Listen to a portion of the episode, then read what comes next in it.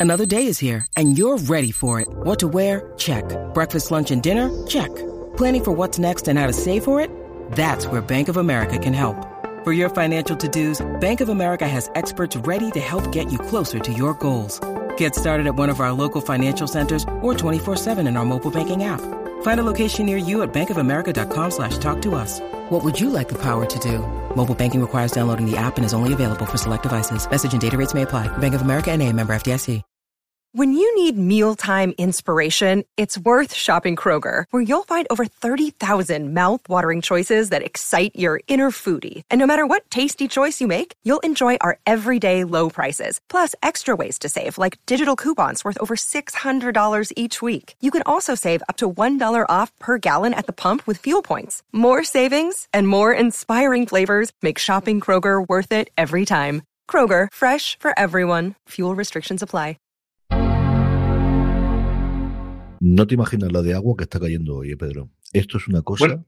es ir de tubo a Barcelona y tenemos aquí en marzo más lluvioso de no sé cuánto tiempo y vuelves para acá y otra vez tenemos lluvia y agua, agua y más agua.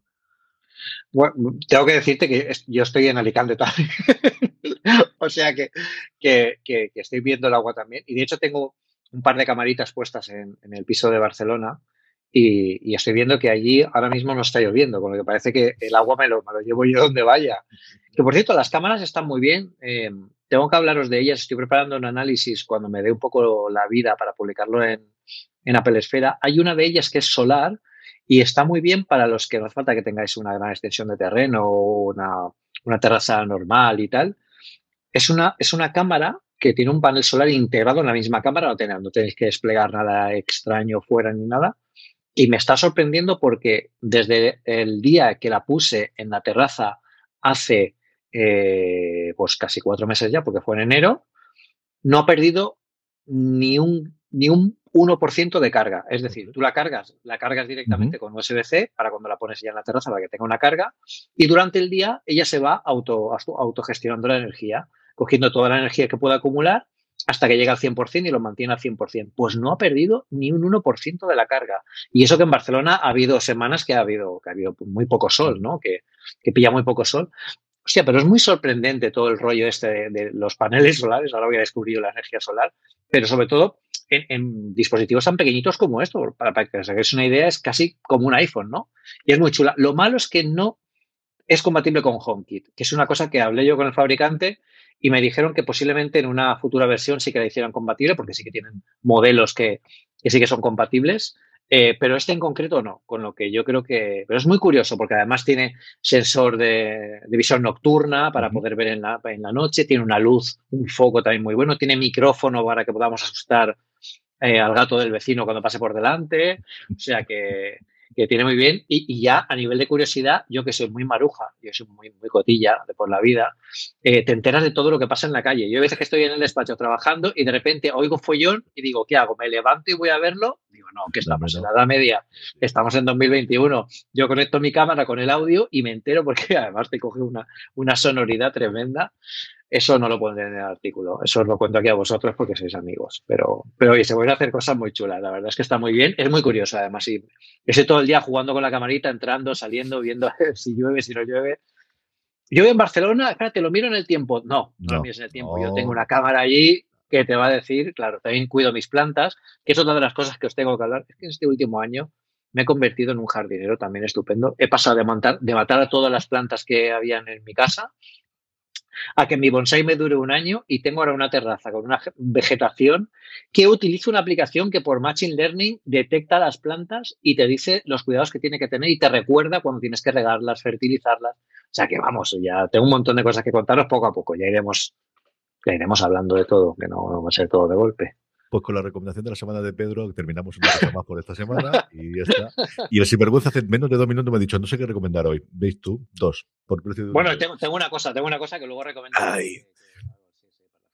Vamos a empezar con el follow-up, como siempre hacemos, cositas de la semana pasada. Por un lado, mm, seguimos con los temas de problemas de la demanda y problemas, evidentemente, de, bueno, de, abastecimiento, incrementados todos con la guerra de Ucrania. Y luego, por otro lado, Pedro, yo sí quería que nos contases ahora ya después a una semana vista, después de ya poder repasar, eh, haber pausado y haber utilizado con tranquilidad y sin el agobio del, deadline para hacer la review para Apple Esfera del Mac Studio y del Studio Display, cómo es en el día a día, qué cosas te has encontrado y qué cosas te hubiese gustado meter en el artículo que inicialmente no pusiste.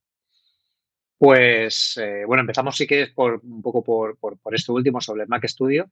Hay una de las cosas, hay, una de las dos cosas que se ha revalorizado mucho con el tiempo y eso que, que las dos son muy importantes y es el Studio Display.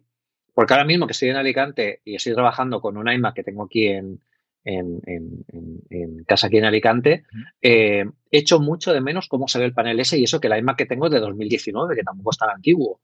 Y sobre todo el, nivel de adaptación de movilidad de arriba a abajo, la bisagra, que es, yo creo que es brutal. Y luego, por supuesto, el diseño, ¿no? Que sí que se nota un diseño cuando lo comparas con un iMac como este, se nota bastante. Lo echo mucho de menos, ¿eh? Lo echo mucho de menos. Y, y eso también me llega a pensar que aquí, justo aquí, aquí al lado de este iMac, tengo un monitor HDR de 32 pulgadas. HDR, em, que además es un panel muy bueno, uno de los paneles eh, bueno, que son de gama alta del mercado.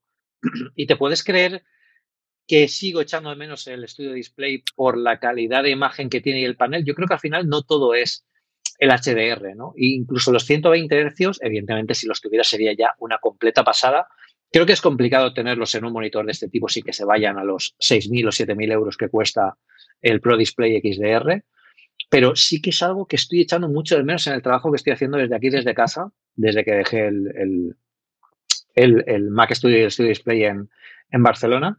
Y, yo creo que, fíjate, es algo que va a pasar. Eh, antes leía a, Isra de, de Apelianos en, Twitter diciendo que la gente se metía con él cuando se compró el Magic Keyboard eh, para, para, el iPad Pro eh, porque todo lo vimos, lo vimos como muy caro, ¿no? Cuando salió.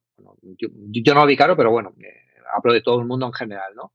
Y mucha gente criticaba a la gente que compraba de saque este Magic Keyboard porque entendían que era una decisión, pues que, bueno, pues había otras ofertas mejores y se podían conseguir otros accesorios de distinta, eh, de distinta forma y a, un precio mejor. Sin embargo, el tiempo ha acabado demostrando que el Magic Keyboard es casi un imprescindible para la gente que se toma en serio lo de escribir o trabajar en el día a día y, que está funcionando muy bien también por la capacidad que tiene de tener el ratón. Eh, es decir, que es muy completo y yo ya lo dije en la review del Magic Keyboard en su momento, del, iPad Pro. Para mí ahora mismo es el mejor teclado que tiene Apple. Y, y, creo que es una buena compra, que con el tiempo al final toda esta gente, yo creo que también metido un poco por la inercia haterisma, ¿no? De, decir, bueno, ya está, oh, lo odio porque es muy, muy caro, ya, pero una vez que lo pruebas, igual no te parece muy caro porque lo amortizas mucho en el día a día del, uso que le das, ¿no? Yo, la Magic Keyboard para mí hoy en día es un imprescindible cuando me llevo el iPad Pro para, para escribir eh, donde sea. Y eso que ahora no viajo mucho. Ahora cuando se puede, se puede volver a viajar, eh, lo, lo, utilizaré todavía más. Y creo que con el Display Studio va a pasar lo mismo porque ya pasó lo mismo con el, con el Cinema Display. Si os acordáis, cuando salió Cinema Display, a la gente le pareció una completa barbaridad que costara mil y pico euros o mil y poco euros, tampoco eran muchos más, y casi se convirtió en una pieza de coleccionista y un poco de culto. O sea que, que ojo con, cómo se va a desenvolver esto. Sí que es cierto que quizás el precio que tiene 1.700 euros es un poco, eh, quizás sí que se ve un poco más caro de lo, de lo que, de lo que es normal. Quizás algo por debajo de los 1500 se hubiera entendido más, sobre todo porque ya que los iPhones están llegando a ese tier de precio. Pero, pero el Display Studio me ha dado muy, muy, muy buen rollo y pensando en la construcción, en la calidad del panel, en, en, bueno, en, un poco en todo, me doy cuenta de que a lo mejor es el mejor producto de lo que pensáramos, lo que pensamos, y en el futuro seguro que mucha gente cuando empieza a tenerlo, empieza a usarlo, empiecen a usarlo en de estudios en oficinas y vayan a casa y digan, pues igual no es mala idea tener algo tan bueno para casa, porque yo he tenido monitores muy buenos a muy buen precio, a precios caros de mil, mil y pico euros, y hostia, el plástico se acaba notando, mm, se acaban rompiendo, acaban siendo los BenQ, por ejemplo, que últimos que han a Pérez eso funcionaron muy bien, eso me gustaron mucho. Pero claro, no tiene la misma calidad de construcción que tiene el, Display Studio y es así. Y luego del Mac Studio, yo creo que nunca he visto un Mac más rápido, con la sensación de rapidez de todos los Macs que he probado nunca. Es decir, siempre que sale un Mac nuevo, yo me acuerdo cuando salió el MacBook Pro nuevo, en 2006 o el de que salió en 2016, eh, te da la sensación de que, ¡buah! Vuela. Pero es que el Mac Studio literalmente lo enchufas y, y no te da tiempo ni a volver a mirar la pantalla y ya estás en el login. O sea, es una barbaridad. Y eso que a mí me dejaron el M1 Max, que es cierto, con 64 GB de, de RAM, que eso pensarlo. 64 GB en un, eh, en un Apple Silicon, en un M1. Si con 8 GB ya vuelas, con 64, bueno, para que te hagas una idea que tú además me vas a entender, Hindenburg, para exportar un podcast de mm. una hora, eh, normalmente que a mí me tarda en el M1, en un Mac Mini M1, que son dos minutos, ¿no? Dos minutos y medio, una cosa así. En este tardo 30 segundos. Madre. Yo es el único momento uh. en el que, el que todo el procesador, porque sí que depende del programa que hago, es decir, el streaming, el, que hago diariamente, nada, en cuestión de 40 segundos lo tengo, pero por ejemplo, algún programa, el fuera de series del fin de semana en el que tengo filtros distintos de segundo perfil de voz, porque el micrófono de mi hermano no es igual que el de mi padre, intentamos nivelar todas las voces, en el nuestro también, ahí sí que me puedo ir a los varios minutos. Y claro, que te la acuerdo en un cuarto de tiempo, y yo al final no edito más de esos de uno al día, pero alguien que haga eso profesionalmente, pues igual que tenemos siempre con la parte del vídeo, es que es cuando realmente notar la máquina, es cuando le pides que acelere al máximo y esos tiempos es dinero, que al final es una cantidad de cortar el, en, una cuarta parte del tiempo de exportación de un vídeo o de un audio en mucha pasta de determinados niveles. Mm. Además, yo, también eh, me gustaría comentar una cosa, y es que el Mac Studio, por primera vez, yo creo que eh, eso de que es un nuevo Mac es cierto en muchos sentidos. Y uno de ellos es em, que realmente Apple ha empezado a experimentar con, los, con la disipación activa potente en estos M1 potentes para conseguir un rendimiento sostenido, que es algo de lo que los Mac, eh, estos M1 se auto, ¿no? se autoajustan un poco para, para condensar, para, para contener un poco el, la energía que es la potencia que están utilizando. Pero con estos, yo lo que he notado es que la potencia es descomunalmente potente, o sea, en estas cosas, en las pruebas diarias. Ya no hablo de los, de los de los benchmarks que cada día me gustan menos, ¿vale? Para comparar, yo te hablo de que Final Cut con los 8K se ríe de, o sea, el Mac Studio se ríe de ello, Logic Pro eh, con 128 pistas en, tiempo real se ríe de, Logic Pro, o sea, lo que le eches. Em, eh, programando, o sea, programando, hasta, puedes tener hasta 16 simuladores a la vez en tiempo real, o sea, es una completa locura. Pero es que además eh, el, rendimiento de esto, yo creo que los ventiladores, fíjate, se usan no para que se suba, no para eh, reducir la, energía, el calor, la temperatura que hace el dispositivo, sino también para contener la energía que usa. Es decir, son tan potentes que podrían hacer a lo mejor mucho más, mucho más rápido eh, si se pusiera todo al máximo. Pero yo creo que se contiene para contener el consumo energético, que es una de las cosas que por diseño estos procesadores vienen del mundo móvil, por lo tanto están pensados para eso. Yo, de hecho, en el artículo del Mac Studio, que por primera vez lo probé, estuve probando el consumo en kilovatios hora de, en cada una de las pruebas que hacía. Y es que este Mac, cuando se pone en reposo, prácticamente está inerte. O sea, es casi despreciable lo que, lo que, lo que gasta en ese, en ese momento. Y en el momento más, más alto, que yo me acuerdo que en la que no se habla de 60 eh, de 60 vatios, 90, una cosa así. A mí, el máximo que yo he conseguido poniéndolo a tope, a tope te hago de, los, los, los 10 cores a tope, es a 32 vatios. O sea que se está conteniendo mucho. Es decir, e, e, el, ordenador está diciendo, sé lo que me estás pidiendo y, esto lo, resuelvo, lo resolvería o poniéndome a toda castaña o manteniendo aquí el consumo porque no, no, hace falta. O sea que hay muchos aprendizajes de este nuevo Mac y se da, da la sensación de que es un nuevo Mac porque están probando cosas nuevas. ¿no? Y eso me parece a mí. Yo en mi Instagram puse eh, vuelve el Mac.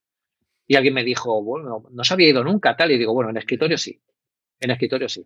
Sí, yo creo que esa parte energética es una cosa que, que igual que tuvimos la oleada eh, impulsada por el Greenpeace de toda la parte del reciclaje y de ya tenemos habituados, sé que tenemos la CAR siempre con los TICs verdes y de toda la parte ecológica en los últimos años, la parte energética con el tiempo que vamos y con el último año, especialmente en Europa, en Estados Unidos también, que están viendo cómo sube la gasolina y todo demás, yo creo que va a ser una de las próximas cruzadas de tener no solamente esos productos sostenibles en el sentido ecológico del término, sino también de que consuman menos a lo largo del futuro.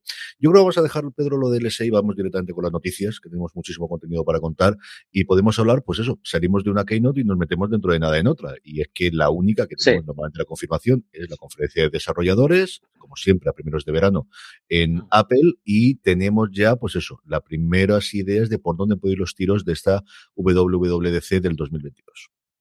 Yo ya empiezo a ponerme nervioso. Porque tal día como hoy hace un año se anunció la conferencia de desarrolladores del 2021.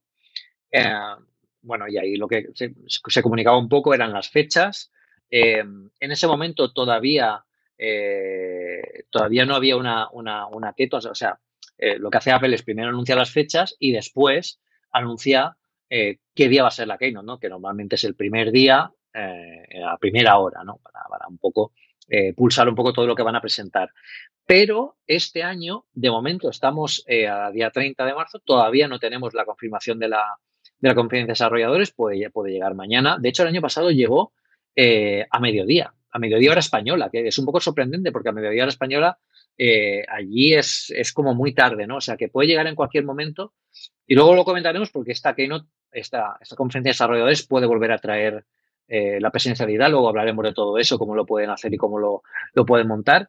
Pero bueno, aquí lo que, lo que vemos es que podríamos ya ver algo de hardware. Apple tiene que sacar cosas también en, una, en la conferencia de desarrolladores. Se ha hablado mucho de, este Mac Pro, de esta evolución del estudio display que se rumoreaba con mini LED. Eh, bueno, y habrá que ver un poco todo lo que, lo que van a presentar, pero están a punto de hacerlo. Ya, si pego un grito en directo eh, Carlos promete que no lo vas a borrar, porque esto es la, la, magia del directo, de falso directo, ¿no? Y ahora mismo viendo mis fotos de, en, el, en, el, post de Apple Esfera de, la conferencia de desarrolladores de 2019, tengo que decir que es una completísima pasada. Y hoy en día, tantos años después, con los canales de stream que tenemos, con las posibilidades que tenemos de retransmitirlo o llevar todo eso en directo, mm. eh, bueno, estar ahí en presencial y poder traerlo de esa forma sería una completa, una completa pasada. Así que veamos. En un ratito le dedicaremos no hablamos. a hablar de, si es posible que venga las, la Kino presencial, si es posible que llegue este 2022, si será precisamente la conferencia de desarrolladores, será la presentación del nuevo iPhone, si darán 2022 por amortizado, iremos al 2023 y a ver qué ocurre con todo eso pero hablemos como todo el mundo de los Oscars, porque al final no ha habido otra conversación a principio de los años. Sí, sí, Además, eh, yo creo, yo creo que me acordé de ti. Bueno, este año ha sido unos Oscars un poco raro por todo el tema de Will Smith y el sopapo, pero, pero qué pena, ¿no? Porque además yo creo que han empañado una gala que, que, por ejemplo, para Apple era muy importante, porque al final es el primer Oscar eh, que tiene un servicio eh, que tiene un servicio de streaming, si no me equivoco. yo creo que no había ninguno, ¿no? Era el primero. Y es muy importante, yo creo que también se le, Apple le ha salido barato, ahora hablaremos de por qué es barato, cómo le ha salido barato, pero bueno, yo mi, idea era, esta semana, para que lo sepáis, teníamos muy complicado grabar porque, porque aquí el señor Carlos se tiene que marchar a Madrid a unos temas y, y, claro, yo con mis líos también lo teníamos complicado, pero yo he hecho lo imposible para grabar porque, Carlos, quiero que me cuentes qué pasa con Coda en Apple TV Plus, que acaba de ganar el puñetero Oscar a la mejor película y acaba de hacer historia dentro de estos servicios de streaming en general, ¿no? Se ha pasado por la, por la piedra a Netflix, a todo el mundo, ¿no? Lo comentábamos ya un poquito la semana pasada, es la primera ganadora, la primera nominación se la recibió hace cuatro o cinco años, no recuerdo de cabeza con la pandemia por en medio, Manchester by the Sea con Amazon Prime Video, Netflix ha tenido varias nominaciones, donde yo creo que más cerca estuvo su momento fue con Roma de Cuarón, que sí ganó otros premios, pero no el de mejor película en ese caso, y es lo que llevo intentando desde el principio, o sea, desde que realmente se pusieron en serio mm, por obligación o por devoción, porque al final le quitaron todo el catálogo a la gente que se lo estaba vendiendo y decidieron que el único futuro que tenía, desde luego, es que se metiera en producción propia. Eh, Netflix, que además parece que está girando mucho el, sentido. Tiene, yo que haciendo una o dos películas con intento de hacer el Oscar, pero al final lo que estamos viendo es que donde está metiendo el dinero ahora es en grandes estrellas de Hollywood y en grandes espectáculos, mucho más en el sentido blockbuster, pues La Roca o con todos los actores y actrices que hemos visto recientemente en los, las grandes películas que anuncian y de hecho si ves el anuncio, el reel que lanzaron a primeros de año de lo que venía durante el 2022, ese es el tono fundamental, no tanto un Scorsese o no tanto un Roma de Cuarón como vimos en su momento. Y como comentábamos la semana pasada, mm, bueno, Coda eh, no ha sido la máxima ganadora porque lo ha sido Dune, que se ha llevado un montón de premios técnicos, pero sí que ha hecho historia en el sentido de que se ha llevado las tres nominaciones que tenía. Las tres de ellas, incluida Mejor Película, como comentábamos la semana pasada, es la primera vez en la historia desde los años 30 del siglo pasado en el que una película que tiene tan pocas nominaciones gane el Oscar a Mejor Película. Y ha sido todo cuestión del último mes. Al final la carrera de los Oscars en este año ha sido mucho más alargada de lo que tradicionalmente es. Eh, el Poder del Perro, que era la primera gran eh, nominada, tenía muchísima división de opiniones. Belfast, que durante un tiempo sonó, luego se ha quedado también en agua de borrajas en los últimos tiempos.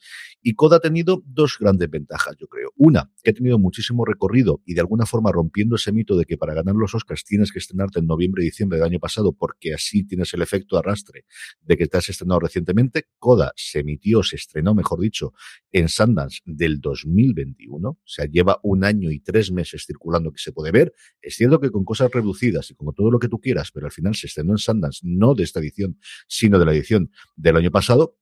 Y luego la otra parte que tenemos es que, a ver, Apple ha sabido cuándo poner la pasta. Cuando habían notado, por un lado, que había cierto run run de si no la película que a todo el mundo era la que más le gustaba, si la película que a nadie le disgustaba. O sea, lo que ocurre, y lo decíamos el otro día también, es que desde el follón en su momento con El Caballero Oscuro se hicieron dos grandes cambios en la votación de los Oscars. Por un lado, ampliar a 10 nominaciones y por otro lado, cambiar el sistema de votación, además de ampliar a casi el doble de miembros que tenía antes la Academia. Eso, más que la de parte de Dan Knight, fue el año de eh, los Oscars So White, eh, que se hizo esa ampliación y entró casi 10.000 personas nuevas a formar parte de la Academia.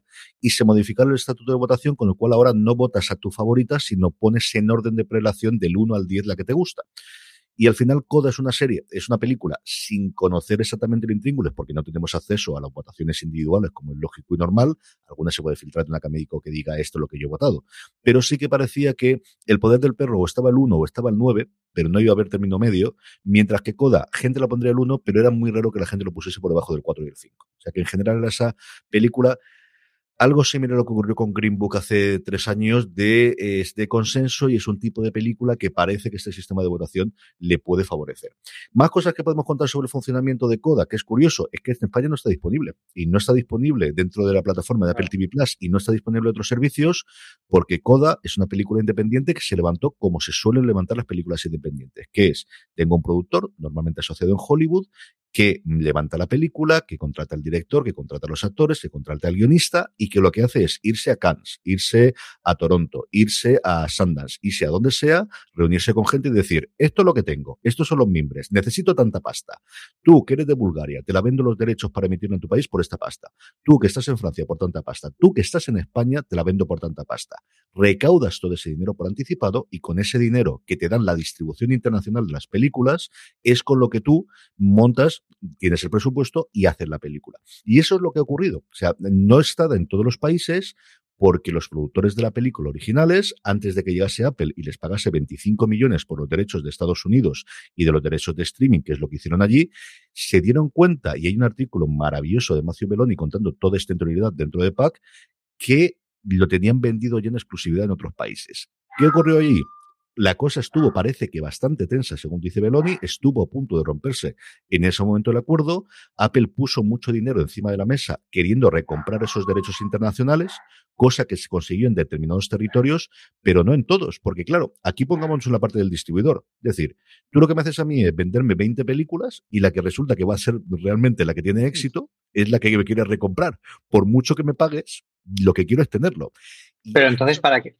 Para que llegue esto ahora a España, ¿qué, tiene que pasar? O sea, ¿cuándo pues aquí lo que yo entiendo es que los derechos los tiene que tener alguien, que les tendrá primero en cines y que luego lo venderá, o que ahora después se volverá a sentar con Apple y de donde dijiste 10, ahora ponme 40 o ponme 50. Hostia, pero, pero, pero claro, entonces realmente, o sea, eh, la gente puede decir, pero es un poco trampa, ¿no? Porque te dicen que es coda de Apple TV Plus, pero va a salir en cines, ¿no? O sea.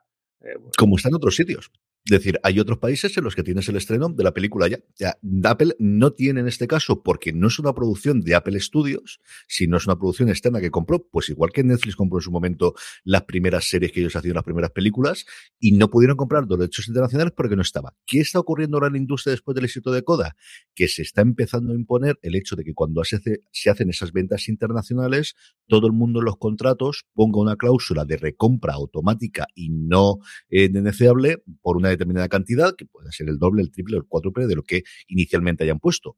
¿Qué es lo que ocurre? No está nada claro que los distribuidores acepten eso, porque nuevamente los distribuidores, esto es como todo el género cultural, donde ganan los éxitos son los que pagan los fracasos. Y decir, eh, no me puedes poner una cláusula. ¿Qué ocurre? Que cuando las cosas son fracasos me lo como yo y cuando es un éxito me lo vas a comprar por cuatro veces cuando yo lo podría sacar 400 veces. Al final todo es dinero y todo será acordar esa parte del dinero, pero va a ser complicada. Y luego la otra curiosa es quién tiene un DVD o un Blu-ray de Coda. Pues hay muy poquita gente. Hay como mil personas aproximadamente que le mandó Apple, porque son sobre todo gente mayor que no tiene acceso a la plataforma de streaming y académicos de cine que le mandaron y son las únicas copias legales que existen de un documento físico porque no se puede comprar en ningún sitio, porque no la puedes alquilar en ningún lugar físico, porque solamente la tienes en la parte de streaming y solamente determinados académicos que lo pidieron específicamente que me la mandasen, no sé si en DVD o en Blu-ray, yo entiendo que sería en Blu-ray, pero igual era en DVD, no me acuerdo porque lo leí por encima y fue ya cuando me metí en toda la vorágine y toda la locura de esta semana, y no hay más opciones, no hay más físicas, y no tiene pinta de que Apple la va a sacar tampoco en DVD. Ahora os digo yo una cosa. He hecho un experimento mientras Carlos estaba contando esto, y yo la película la he encontrado pirata en internet. Además, Blu-ray RIP eh, nace 3, 5.1 en castellano. Sí, pero eso es sacado de la. Es decir, en Estados Unidos está. Yo la puedo ver porque tengo el servicio americano. Es decir, cualquiera que tenga a través de un VPN o que tenga el amigo. Y hay otros Pero hay otros sitios donde se va. Yo no recuerdo dónde fue no me acuerdo si era aquí en España o en otro país europeo que se anunciaba, pues evidentemente el reestreno, aprovechando el tiro que tienen los Oscars. Entonces, es una cosa curiosa que veremos qué resaca tiene. Es cierto que totalmente oscurecida, por lo que todos sabemos y que hemos comentado al principio, del, de cómo han sido las circunstancias, pero que al final va a marcar que veremos a ver mm, cuánto pecho saca Tim Cook en, la conferencia de desarrolladores, que yo creo que será mucho, y si va a seguir por esta tendencia, porque esto de hacer películas indies o de apostar por películas indie para los Oscars es una cosa que Netflix. Es una cosa que hizo Amazon Prime hasta que decidieron que lo que queremos hacer es enseñar son los anillos y Apple, que está gastando mucho dinero, sí es cierto que hasta ahora Blockbuster Gordon no. Lo que tenemos son actores importantes como hacer Washington haciendo Shakespeare y hemos tenido otras cositas y hemos tenido eh, la primera eh, película producida por los creadores de Endgame después de, de Marvel no se ha metido todavía a hacer un blockbuster tipo fundación para que nos entendamos en cuanto a volumen de pasta, o un sí, o incluso un, eh, para poder tener eh, y que ese sea el atractivo. Hasta ahora todas sus películas han sido, e incluso documentales metidos aquí, eh, más este corte indie, buscando la parte de los premios y buscando pues esa, esa congregación. Es que al final, hace dos años y medio que se pusieron, Pedro. Es que hace dos años y medio estamos hablando de Carpool Karaoke. Es que era sí, Karaoke. Eh, o sea, han pasado de Carpool Karaoke a ganar un Oscar. Es bastante, bastante impresionante y yo creo que también aquí hay, eh, bueno, hay, luego hablaremos de, alguna nueva adaptación que está saliendo, sobre todo están apostando mucho por, la ciencia ficción, cosa que me mola mm. bastante. ¿Tú esta de Coda no, no la has llegado a ver aún? No, la tengo pendiente de verla porque es una que sé que a mi mujer le va a gustar muchísimo y la tengo pendiente de ver desde tiempo inmemorial. Vale, ¿Y, puedes contar un poco de qué va para la gente que no sepa nada de la peli? Es un remake de una película francesa que cuenta la vida de una familia en la que parte de ellos son eh, sordos y parte de ellos no. Y al final, fundamentalmente, es una película muy de sentimientos, muy de llorar, muy de las relaciones personales y los problemas que surgen en el día a día de ellos, con el agravante, como lo queráis ver, de que parte de, la familia son sordos. Fundamentalmente eso. O sea, es una historia de Hollywood clásico, de historias clásicas de vamos a juntar a personas, vamos a tener personajes que se desarrollen bien y vamos a contar una historia más o menos bonita de sentirte bien y de llorar cuando te toca llorar y de reírte con ellos y de alegrarte, alejada de, lo que puede ser, pues eso, el gran espectáculo de Dune o de lo que nos podría traer de cosas mucho más truculentas como puede traer el poder del perro. Fundamentalmente es eso. Y lo que te digo es, el gran atractivo es que es una película que la gente sale satisfecha de visto una buena película, me costó una buena historia, con buenos actores, con buenas interpretaciones y que al final me he olvidado de mi mundo y de todo el follón que tenemos en los últimos años, durante las últimas dos horas, que yo creo que es otra cosa que también le ha venido muy bien. Sí, sí. ¿Es una película que esté diseñada posiblemente para buscar el Oscar? ¿O es que es una película que está diseñada para los festivales? Es una película muy indie, muy de festivales y ganó Sanders. Es decir, estaba pensada totalmente para eso. Es una película, es un proyecto de actores conocidos. Sí, tienes alguno de ellos, especialmente una ganadora del, del Oscar entre ellos, haciendo un personaje secundario. Pero no es una. Sí podría entrar dentro de esa, quizás más que los Oscars de los últimos años, los Oscars más clásicos. Es una película muy clásica en ese sentido, Pedro. eh, dan, ganas de verla. bueno, habrá que esperar porque la verdad es que la gente está muy confundida por eso, porque precisamente dicen, bueno, y la peli de Apple TV que ganó el Oscar, porque no la puedo ver en Apple TV? ¿no? Y todo el trasfondo este es muy complicado de, de, entender, como para mí es muy complicado entender todo esto de los partidos de la Friday Night Baseball, porque yo intento ver alguno, me flipa la tecnología que hay detrás, porque además los ángulos de multicámara, eh, bueno, hay un montón de cosas que se ha aprendido mucho. El mundo del streaming le debe mucho a ese tipo de eventos deportivos y sobre todo a los americanos que han mejorado mucho la tecnología para hacer el seguimiento de estos partidos a través de, Internet. Em, sobre eso ya, ya se conoce cuáles son, van a ser los primeros partidos y además hay un comentario de Jason, Snell que quieres comentar, ¿no? Sí, al final Jason Snell le ocurre como a mí, que le gusta la tecnología, pero el tío es muy aficionado al deporte en general y al béisbol en particular. es muy seguidor de los San Francisco Giants, porque él vive en la zona de San Francisco y es, bueno, eh, Jason Snell, para aquellos que no lo conozcáis, fue durante muchos años el editor en jefe de, de Macworld, hasta que se marchó de la compañía hace 10 años, se lo montó independientemente por su cuenta, tiene una cadena de podcast que se llama The Incomparable, tiene después un podcast sobre, bueno, varios podcasts sobre Apple, uno para suscriptores dentro de su página web que se llama Six Colors, que yo os recomiendo que sigáis, comenta, hace artículos y cosas similares. Y luego tiene quizás el más conocido suyo que es Upgrade, que lo hace todos los lunes en Relay FM también yo creo que es una cadena de, podcasts que inicialmente empezaban con todos los podcasts siendo alrededor de tecnología centrada en Apple y a día de hoy tienen como 40 podcasts distintos de prácticamente todas las temáticas. Y como os digo, Snell, yo leí la noticia en él de, de, la información oficial, de la nota de prensa oficial de Apple, en el que ya han confirmado quiénes van a ser o cuáles, mejor dicho, van a ser los partidos aproximadamente hasta el All-Star. La temporada de béisbol empieza en abril, tiene el parón aproximadamente en junio, llegamos hasta septiembre y luego ya tenemos los playoffs de cara a octubre. Tenemos la confirmación de todos y cada uno de los partidos, que yo no sabía si lo vamos a tener tan rápido el tenerlo. Sabemos también los horarios. Van a emitir el primer partido en torno a las 6, 7 de la tarde, costa este americana, y el segundo viene después, en torno a las 9 y media, 10, con lo cual todo nos va a pillar prácticamente de madrugada aquí en España para verlos. Como cosa curiosa, pues que empiezan con los National y con los Mets, que el día de Jackie Robinson, que además este año es aniversario importante, van a jugar los Dodgers, que es el equipo donde jugó en su momento Jackie Robinson, y a ver qué tal funciona. Cosas que no se sabe nada. ¿Quiénes van a ser los announcers que dicen ellos? Es decir, ¿quiénes van a ser los comentaristas en un momento en el cual se están pagando verdaderas millonadas por los comentaristas de fútbol americano? Comentarlos. Sí, sí, porque Amazon Prime Video ha comprado los derechos del, de uno de los días en el que se emite la NFL de, de fútbol americano. Se han llevado a dos presentadores, al exjugador Troy Aikman y a, se me totalmente el nombre del otro, con cifras de en torno a diez y tantos millones de dólares por temporada para los dos, que era el equipo de Fox, se lo ha llevado para Amazon Prime Video y como ocurre siempre en estas cosas, Pedro, en cuanto hay un hueco, pues todo el punto empieza a moverse y el que, el que se queda sin esto está fichando a otro y está fichando a otro y aquí no sabemos nadie si van a tener siempre el mismo equipo, si van a utilizar, eh, todos los equipos tienen su equipo de narración local que hacen todos los partidos del equipo cuando juegan tanto en casa como cuando juegan fuera. No sabemos aquí va a haber un equipo para todos los partidos, mm, si van a apoyarse en ese local, quién va a hacer el prepartido y el postpartido, porque recordemos que Apple anunció no solamente los partidos de béisbol, sino esos programas, esa que dan 24 horas en, de una forma lineal y luego evidentemente el comentario postpartido y ese mm, especie de, eh, de estudio estadio de en directo de, de cómo van los resultados de todos los días. Pero poquito a poco, como os digo, vamos sabiendo cómo funciona y lo que van a intentar hacer durante este año. Recordemos, un acuerdo por tres años, del que se podría salir después de este año y después del segundo si no funcionase internacionalmente, que todavía no ha llegado a España, pero que era lo que ellos anunciaban que se iba a expandir a lo largo del año y que podríamos tenerlo. Oye, yo, una pregunta, esos partidos de, de, béisbol y esos partidos que se pueden seguir a través de Apple TV Plus, em, ¿se pueden ver después de emitidos o tienes que verlos en directo? Normalmente lo puedes ver absolutamente todos. O sea, si funcionan como el MLB TV, yo muchísimos, especialmente cuando juegan de madrugada, me ocurre ahora con la NBA igual, que yo estoy suscrito, ya sabes tú que yo mientras sea pagar, eso se me da de miedo. Igual tengo la NMLA y el de la MLB, tienes en la MLB, igual que la NBA, tienes la posibilidad de escuchar, de ocultar los resultados y huyes de Twitter y huyes de las notificaciones y puedes ver el partido la mañana siguiente. Yo, cuando nos hemos clasificado sobre todo los playoffs, que ya los partidos empiezan a jugar a las 2, las 3 de la mañana en hora española, eh, los Red Sox si me pilla además en vacaciones, porque suele ser en verano o a principios de septiembre, que todavía tengo exámenes y poco más, intento verlo la mañana siguiente prontito y lo veo después. Así que lo normal es que lo tengamos siempre a disposición para verlo posteriormente. Eso es una cosa que ya se ha consolidado. El que puedas ver el partido después, puedes ver el partido completo, el partido sin las pausas y los cortes publicitarios, el partido resumido solo con las mejores jugadas. Mm, ya, mm, si lo ves al día siguiente, tienes todo un abanico, que entiendo que Apple también lo hará, de opciones distintas para poder verlos.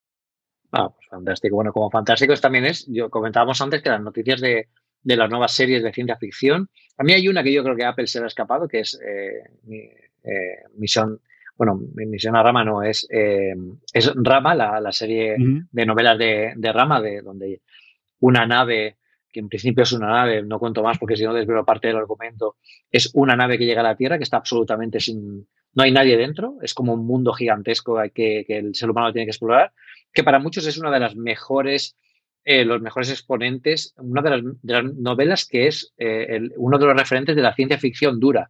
Es decir, si no os gusta la ciencia ficción y os acerquéis a ella, si os gusta la ciencia ficción, depende de cuál. O sea, aquí se va a hablar mucho, bueno, pues de, de civilizaciones, de, de, de, ciencia, o sea, es, muy, es muy dura, pero yo, es para mí uno de mis libros favoritos, lo he leído además varias veces, y yo creo que se escapó, que además va a rodar Rodenis eh, BNV, eh, de Dune, y, va a ser muy importante. Pero bueno, en, en, en Apple TV, Plus, aparte de tener, por supuesto, una temporada de fundación, ya hemos visto, hay un sneak peek, eh, ahí veremos un poco cómo se desarrolla y si llega quien tiene que llegar o no.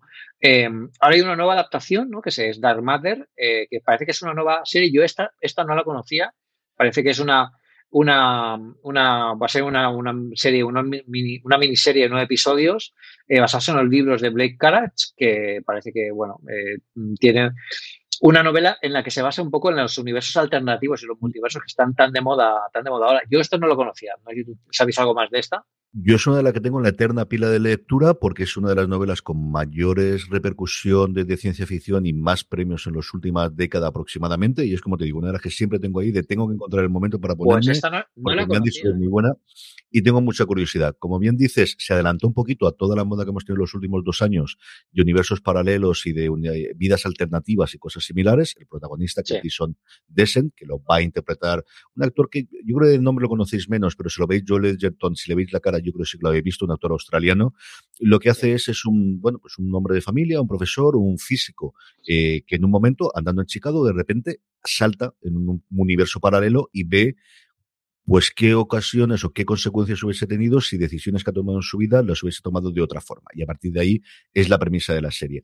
Como curiosidad, y yo creo que también como signo de los tiempos, el creador de la novela, que es Blake Crouch, no solo va a poner la novela y llevarse el dinero bien ganado y bien merecido, sino que va a ser el guionista y además el showrunner, que es una tendencia que estamos viendo en los últimos tiempos, que los creadores, tanto de cómic como de libros, no solo quieren vender los derechos y olvidarse, porque hemos visto adaptaciones absolutamente espantosas por todos los lados, sino que cada día más se meten con el cargo de productor ejecutivo, que a veces es honorífico, a veces simplemente es por cobrar los royalties, porque cuando aparecen los títulos de crédito, por los acuerdos que hay entre productoras y los distintos sindicatos en Hollywood, eso te da derechos, sino ya con mando en plaza. Es decir, que tenga realmente capacidad para hacerlo, que pueda hacer yo adaptarla directamente a hacer los guiones y ya el último paso en el mundo de las series, que es el showrunner, que es el final, desde que el que dirige, de, decide cómo se hace el maquillaje al que ajusta el presupuesto por los efectos especiales. Realmente por debajo de quien paga es absolutamente la persona que manda el papel más, más similar a lo que es el director tradicionalmente en el cine. Es una tendencia que tenemos en mucho. Neil Gaiman, por ejemplo, las primeras adaptaciones vendió los guiones y lo último que ha hecho, todo, absolutamente todo, si él no es el showrunner ね。O como mínimo el co-showrunner no está adaptando nada. Lo hizo con American Gods y después de la primera temporada se metió en, metió en mano. Lo ha hecho recientemente en todas las demás y en Sandman está él directamente mandando porque dijo que no me vais a estropear mi obra maestra, evidentemente, y ya he aprendido. Si me extraña porque es lo primero que yo recuerdo, o al menos que yo sepa, que hace Black Crouch. Lo que hemos visto también con otras de, esta gente es ir aprendiendo poco a poco y ya cuando sabes, es que no es lo mismo sentarte en una habitación con tu ordenador a escribir que tener que dirigir un equipo de varios miles de personas. O sea, al final si empiezas a intentar y además una cosa de ciencia ficción en la que vas a tener no uno, sino posiblemente tres o cuatro estudios de efectos especiales para poder entregar a tiempo y cosas similares, ponle de 200 a 300 personas para, la, para el rodaje, más toda la gente de contabilidad, del estudio, de relaciones, más todos los publicistas. Es decir, es una barbaridad de gente que depende de tus decisiones. Así que pones un narices que tira para adelante y que dice, si me queréis adaptar, ya sabéis, no solo es que me paguéis, sino además que me dejéis. Es una novela, como os digo, que yo no he leído, he oído hablar muchísimo de ella, la última vez precisamente en uno de los podcasts de The Incomparable de Jason, en el que os comentaba antes, en el que hablaban de las novelas de ciencia ficción de los últimos tiempos, porque ellos hacen el repaso todos los años de los premios principales que hay, de los Nebula, de los Locus y de los Arthur C. Clarke, todo, durante todo el año los nominados, los leen y los comentan ahí, que le tengo muchísimas ganas. Y otra apuesta más, aquí quizás no tenemos una gran estrella, como era normalmente, no tenemos un gran director detrás, aquí realmente el atractivo es nuevamente el, el título y el libro que va a adaptar, que es la otra gran tendencia en Apple. Todo es una adaptación de libro. Yo, para que os hagáis una idea, yo cuando he visto el, la, imagen del protagonista, eh, bueno, me ha puesto los pelos de punta porque mm, es el, hombre perfecto para dar vida a una serie de televisión de Gordon Freeman y de Half-Life 2. O sea, el, bueno, Half-Life, el universo Half-Life de, de, Valve, que es uno de los videojuegos históricos del mundo de los videojuegos, y es exactamente este hombre. Además, como estás hablando además de que eh, el actor interpreta a un físico, es él. O sea, mm, si veis el, el, la nota de prensa de Apple, TV, de Apple TV Plus, lo veréis que es que es exactamente la persona perfecta. Y esto me da a pensar también que quizás Apple debería ponerse las pilas con este tipo de cosas de decir, mm, oye, ¿por qué no empezamos a hacer un, un universo de, de, estos juegos de ordenador clásicos, ¿no? Ya que se ha puesto, quizás no. Los, primeros experimentos no han sido muy buenos, ¿no? Con el tema de World of Warcraft y, este tipo de, de adaptaciones como eh, Assassin's Creed, que son una cosa regular, regulera, pero también recordemos que las primeras adaptaciones de películas de, de superhéroes fueron lamentables. O sea, la primera de los Cuatro Fantásticos, Spider-Man, o sea, Spider-Man no digo la de, la, la de los principios del, del, 2002, le hablo de la primera que el tío no podía ni lanzar telarañas porque no había Los efectos especiales eran los que eran. O sea, no, yo creo que hay, es decir, Superman es la que marcó un poquito el tema y luego sí. ya el, el, el, Batman de, de Barton. En el mundo de los videojuegos hay una hora que es Halo, el problema es que solo se ha estrenado en Estados Unidos, que es donde está Paramount Plus, a nosotros nos ha llegado y al resto de Europa tampoco, y ahí la que va a marcar el tono sin ningún género de duda es cuando llegue de las tofas, que además tiene a Craig Massan, el responsable de Chernobyl en los mandos, sí. Se han metido todo el dinero del mundo mundial en HBO, el que no se está gastando en la Casa de Dragón, que hoy ha anunciado precisamente que la estrenan a finales de agosto, dos semanitas antes de que llegue el Señor de los Anillos, nos llega la secuela de Juego de Tronos, pero un rodaje de un año se están gastando una barbaridad de pasta, tíos tremendamente conocidos eh, delante y detrás de la pantalla, como os digo. Yo creo que esa es la primera grandísima adaptación que ya hemos tenido previas. Halo, las críticas no han sido especialmente buenas, tampoco malas del todo. No lo vamos a negar, yo creo que es al final una cosa muy para fans, pero yo creo que de luego ahí la piedra de toque será cuando llegue de las tofas, que tiene pinta que será para el primer semestre del año que viene. Ay, Half-Life 2. Yo es que es mi videojuego favorito y está muy abandonado de muchas formas. Bueno, y este viernes, ya para acabar, porque si no, nos, nos, no, nos quedamos no, sin tiempo, llega, llega Slow Horses con Gary Oldman a Apple TV Plus, que es el estreno importante de esta semana. Una miniserie bueno, miniserie, una primera temporada, porque al final adapta unas novelas de las que hay continuaciones, eh, espías con mucho humor negro británico. Yo he podido ver ya prácticamente toda esta primera temporada. Luego hablaré de ella, la recomendación de la semana, y así no nos saltamos.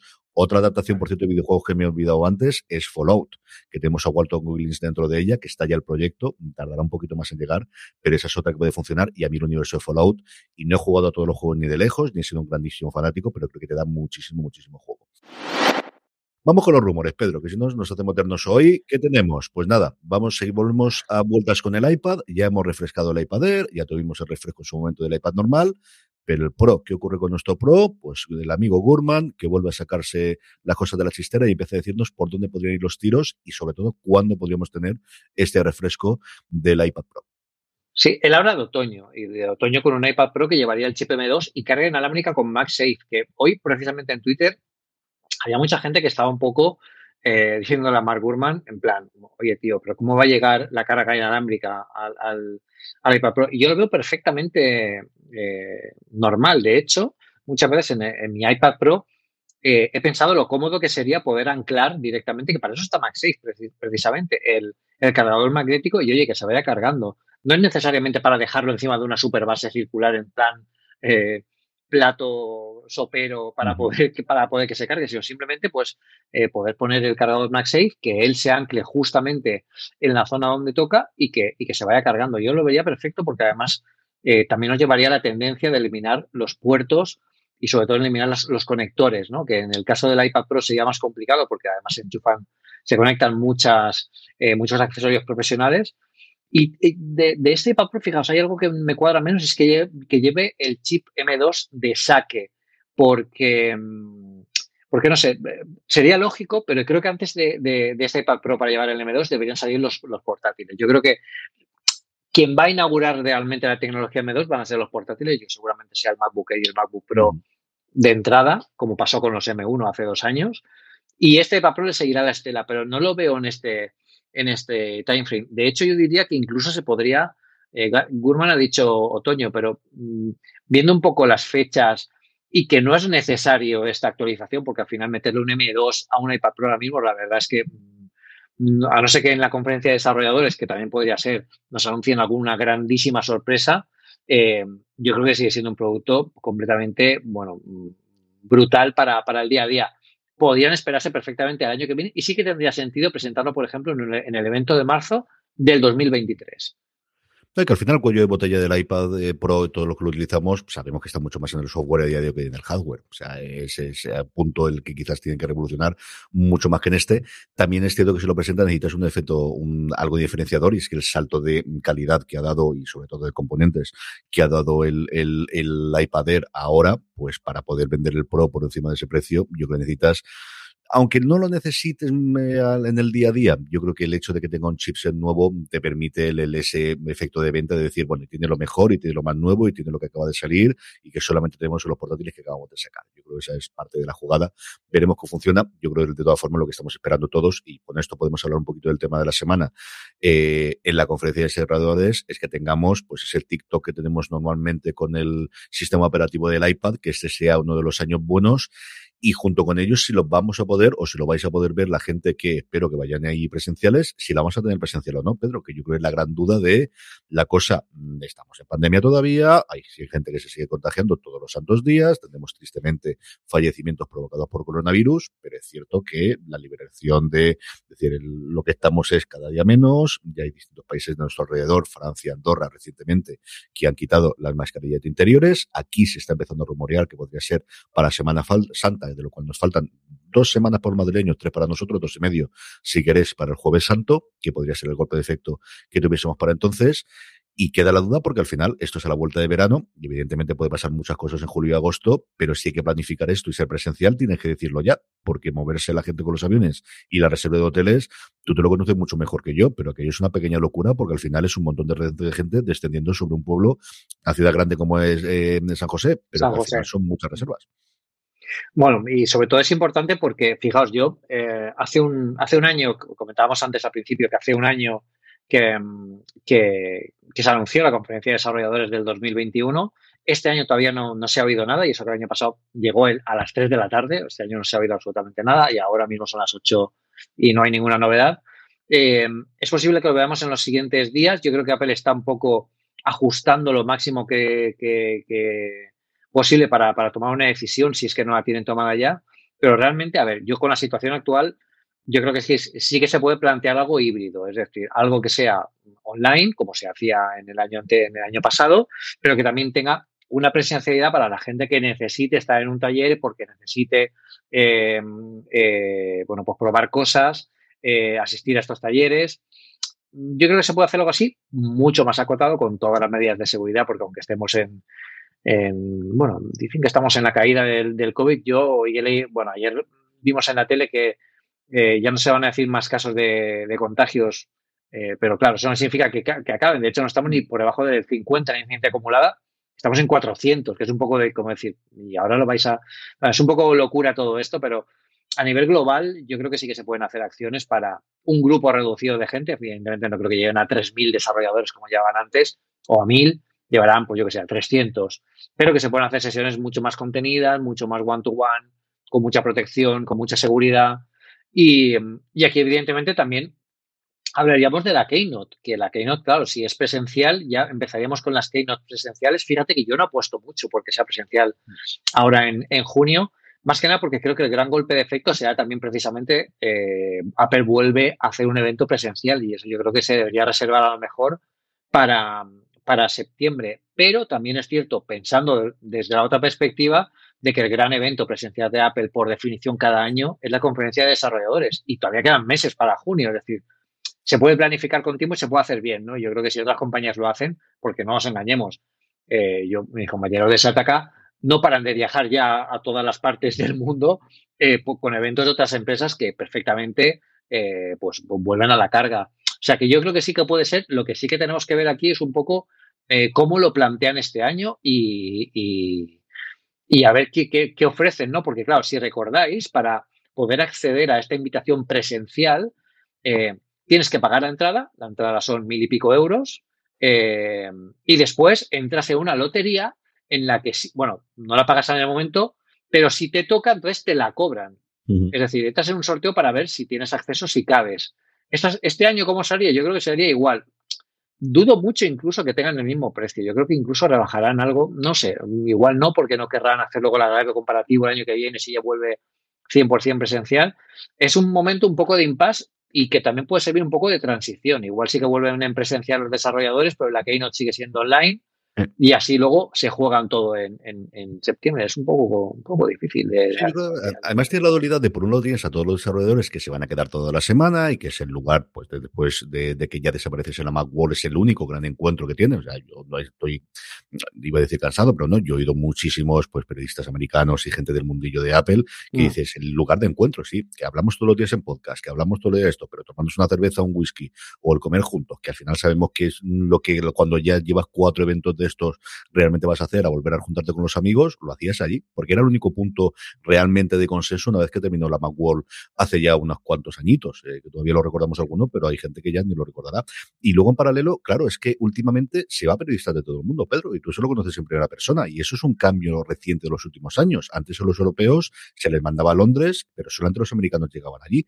Y ahora que teníamos en todo el mundo, esos huecos para periodistas, yo no sé si se van a meter ahí o si lo hacen presencial, será solamente para la gente que vaya a la conferencia y los periodistas lo sigan teniendo todo online y de cara al iPhone, que quizás sí que quieren que lo toques, sí que quieres que vean las imágenes, si quieren llevar a los youtubers y a los twitcheros que cada día tienen más importancia para la difusión de Apple y quieren que graben el vídeo de 4K de las primeras porque aquí de cacharros, más allá del Mac Pro, y el Mac Pro al final lo puedes ver si es más bonito, más feo, pero realmente lo que quieres ver es el rendimiento. Yo creo que el iPhone sí que te da mucho más juego para ese tipo de, presencialidad y de, de, poder verlo. ¿no? Sí, sí, sí. Yo creo que además es lo que, lo que tú dices, al final es lo que importa. Tú el, el iPhone lo, lo coges, lo pesas, eh, lo pruebas, haces una foto, ves cómo es de grande la pantalla, la calidad, el brillo, el sonido. Hay un montón de cosas que puedes probar. El Mac Pro yo me acuerdo cuando estuvimos en, 2019 allí, que lo vimos en la presentación. Eh, y claro, nos, pareció muy, pues, muy bonito, ¿no? El, rallador de queso, el, stand, el, monitor. El monitor era lo único que sí que podíamos decir un poco más la calidad porque lo estábamos viendo en directo, pero poco más. Al final, todo eso luego se prueba en los benchmarks. Y yo creo que eso sí que es algo que, eh, que, que, se probó. De hecho, ese año, en 2019, se presentó en junio de 2019 y a mí me hicieron una presentación cuando tuvimos la exclusiva del MacBook Pro de 16 pulgadas de 2019. Cuando me presentaron el MacBook Pro de 16 pulgadas también me enseñaron las últimas, eh, me dejaron probar y, tocar y desmontar un Mac Pro en Nueva York. O sea, nos invitaron a, un edificio que habían eh, alquilado ellos y podíamos probar, quitar los módulos eh, Afterburner, ver un poco la modularidad, que eso sí que es modular, no como el Mac Studio para que nadie se confunda.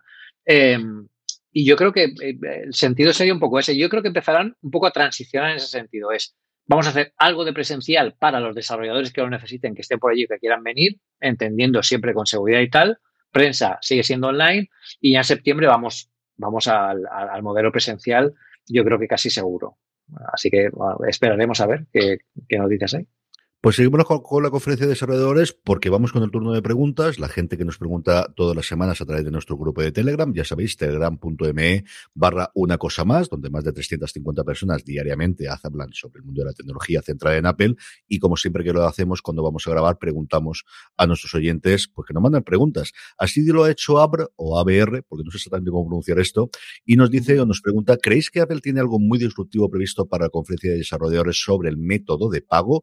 Me parece muy raro que siga recibiendo multas semana tras semana por parte de los Países Bajos por no permitir los pagos de terceros sin decir ni mu. Esta semana hemos tenido la noticia de ese acuerdo entre Google y Spotify, mm, que parece ser una prueba piloto para permitir el pago a través de la plataforma directamente de Google o directamente en Spotify, y en algún momento tendrá que mover pieza. Yo no sé si la conferencia de desarrollo es el sitio para hacer esto, o igual sí, si van a tener evidentemente la integración con servicios de pago externo. Sí, sí que lo es, sí que, sí que debería serlo, porque aquí al final lo que se debería presentar para, de hecho muchas formas, porque yo creo que, que la siguiente generación, sobre todo de iOS, debería presentar este, esta, esta conexión de, de, servicios de pago de terceros, presentarle a los desarrolladores, oye, así podéis integrarlos, damos las herramientas, os ayudamos a integrarlas y podéis resolver las dudas con la gente que, que está trabajando en Apple para poder hacerlo. Y luego además también... Eh, eh, todos estos servicios de, de, pagos hay que securizarlos, hay que explicarlos bien. Apple también te tiene que vender que esto que estamos ofreciendo ahora está bien, pero lo mejor es que sigáis pagando en la Apple Store porque además tenemos pues todas estas ventajas, todas estas movidas. Y, bueno, al final el tema de la multa, como dice ABR, eh, bueno, pues evidentemente es una multa y a, Apple le pica, pero que igual es como un mosquito gigante, o sea, es decir, igual prefieren hacerlo bien y presentarlo cuando toca que seguir pagando la, multa. Y también tenemos eh, pendientes muchas cosas eh, a, nivel de pago. Recordad que también se ha filtrado, bueno, se ha filtrado, ¿no? De la propia Apple lo, lo, lo puso en una nota de prensa de que cualquier iPhone iba a, ser, iba a poder convertirse en un terminal para pagos NFC. Y eso sí que es un súper temazo que Apple tiene que explicar muy bien y yo creo que seguramente estará eh, metido dentro del pack de, de, las novedades de pagos que tendrán los próximos sistemas operativos. Y eso yo creo que sí que lo dejan para nuevos sistemas operativos, ¿no? No va a ser una nueva actualización de los, de los que tenemos ahora mismo y, y deberían hablarlo, seguramente lo, lo hablarán. Aitor Jorge nos decía, vais a mantener esta frecuencia de episodio semanal, os pongo un piso en la Gran Vía, no sé si en la Gran Vía layetana, si en la Gran Vía madrileña o la Gran Vía del pueblo que corresponda, yo un piso nunca que digo que no, Pedro. Oye, pues en Madrid... Reformarlos y pagar el IBI y estas cosas, pero no vamos a decir que no directamente. En Madrid, en Madrid no nos vendría mal, ¿eh? porque no, vamos para allí no, a, gra no, a, grabar... Ni a ti ni a mí. Exacto, a grabar a Webedia, tú también a, a, las reuniones que tienes que allí. O sea, que no nos vendría nada mal un piso en Madrid para, para cuando estemos por allí. Así que nada, Aitor, pues de momento ya tenemos, vamos 3 de 3, ¿no? Sí, sí, sí. y Gran Vía además es en mi hábitat natural, que yo siempre me quedo, me quedo por Chueca o me quedo por Malasaña o me quedo por esa zona. Siempre busco el hotel más sí, barato sí, que sí. encuentro. Ya tengo 6 o 7, que son los que sé que son más o menos apañados, porque total, paso en el hotel de las 12 y media a una los días que me porto bien horas que no voy a confesar cuando me porto peor. Y al final me acabo levantando a las 7 de la mañana a ver amanecer en Madrid, así que eso es lo que utilizo yo el hotel. Para eso voy a dejar la maleta, no hago nada más. Martín también incidía sobre el tema y decía, increíble este ritmo de episodios, en breve os animáis a un daily. Yo creo que tanto no vas a llegarlo, que yo ya tengo con, con streaming en fuera de series que podéis encontrar. Y la Esfera tenéis uno chulísimo de que yo creo, yo creo que todos nosotros sí, lo perfectamente, ¿no? Sí, Sí, no, el, el, daily yo creo que el, el, daily de Loop Infinito yo creo que aquí eh, la corta acertó mucho con el formato y, está funcionando muy bien. De hecho, yo, yo creo que es eh, de los podcasts que eh, por el que más nos preguntan y, por el que más al día está, porque al final es un, es un mensaje corto en el día, un podcast corto que te pone en, en el gran tema de la semana y además la cosa va a encajar muy bien eh, gracias al, porque es un, tío es un muy buen periodista, sabe encajar muy bien el tema, sabe diseccionarnos para todos los que lo escuchamos cada mañana lo que tiene que hablar y es, es muy bueno, así que yo creo que es muy bueno.